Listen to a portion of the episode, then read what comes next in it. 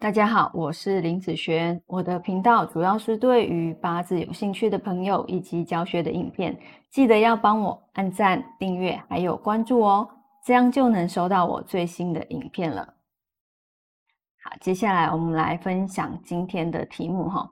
那今天呢，这个八字案例呢，是我一个客人的八字。好，我们就直接来看这一个八字哈。这个是他的。出生时间年月日时哈，目前走这个叫乙亥的大运哦。那这个八字以这个大运来说，已经走到后面末端了哈。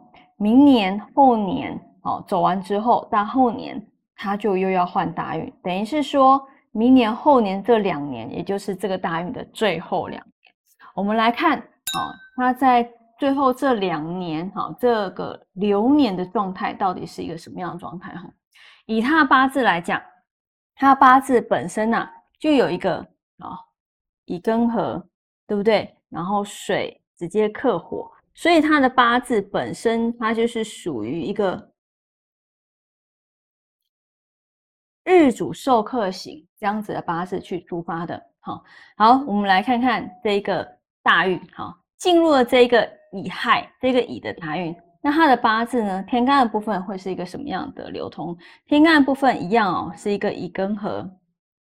好，那水呢？啊，会去生木，但是还是一样有一个克日主的现象，所以它在这个大运里面，它还是日主受克哦。好，那以地支的流通来说呢，地支的话就会有一个好寅亥合。然后火生土的状况，所以地支来讲是这样子了哈。那其实这个八字最主要就是它是日主受克型的嘛。那如果你要知道，只要加重克日主，你知道自己嘛？日主就是自己。当有人加重来揍你、来克你的时候，你会觉得好吗？好，所以我们最重视的就是这个日主虽然已经日主受克了，不要再去加重那。在加重它的时候，自然你就不会觉得好。好，我们来看明年的一个状况。明年走什么？明年走壬寅，我写在这里好了。好，明年走壬寅年。那带了壬的时候，哦，天干的部分一样啊，有一个乙庚合，好，然后变成了两个水来去克日主，对不对？那对日主来讲，是不是加重了克他的力道呢？好，所以其实以明年，你看它是一个火嘛，水来克火，当然对日主来讲，他会觉得不好。所以明年跟今年来比的话，哎，明年就要特别注意哦。哦，明年就是一个官煞来给他带给他的压力。但是你要知道，我最近有发有发很多哦日主授课这方面的视频，那。它这个日主授课本来就就是属于一个官煞来克日主的这样子的现象。官煞代表什么？工作。好，我们来假设工作这方面的东西好了。那工作带给他压力，主管带给他压力，老板带给他压力。啊，这个工作这个主管没有不好，意思是说别人会觉得，哎，你的工作不错啊，哦。嗯，你赚的钱，这个工作薪水不错啊，哈，职位不错啊，但是因为它带给你压力嘛，所以虽然外表大家看起来都不错，但是实际上啊，只有你自己知道哦，你会觉得它带给我的压力真的是大到会有人觉得快受不了的状况。好，并不是这个工作差哦，也不是这个这个部分这个关的部分是不好的哦，只是说它带给你，造成你不觉得。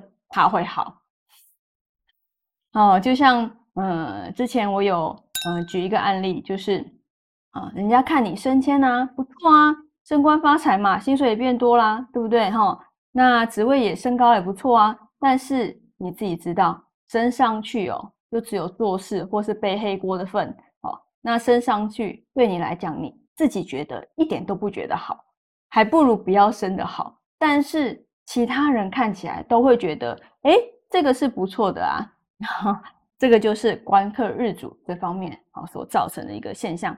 那以地支来讲呢，地支来讲走这个寅，好，它的流通一样会有一个寅亥合，好，火生土，的状况哦。那其实地支来讲没有什么太大的差别。那另在一年呢，哈，二零二三年的时候走癸卯，那癸卯还是一样哦，一样是两个水哦，壬癸水啊，一样在克的日主这个部分。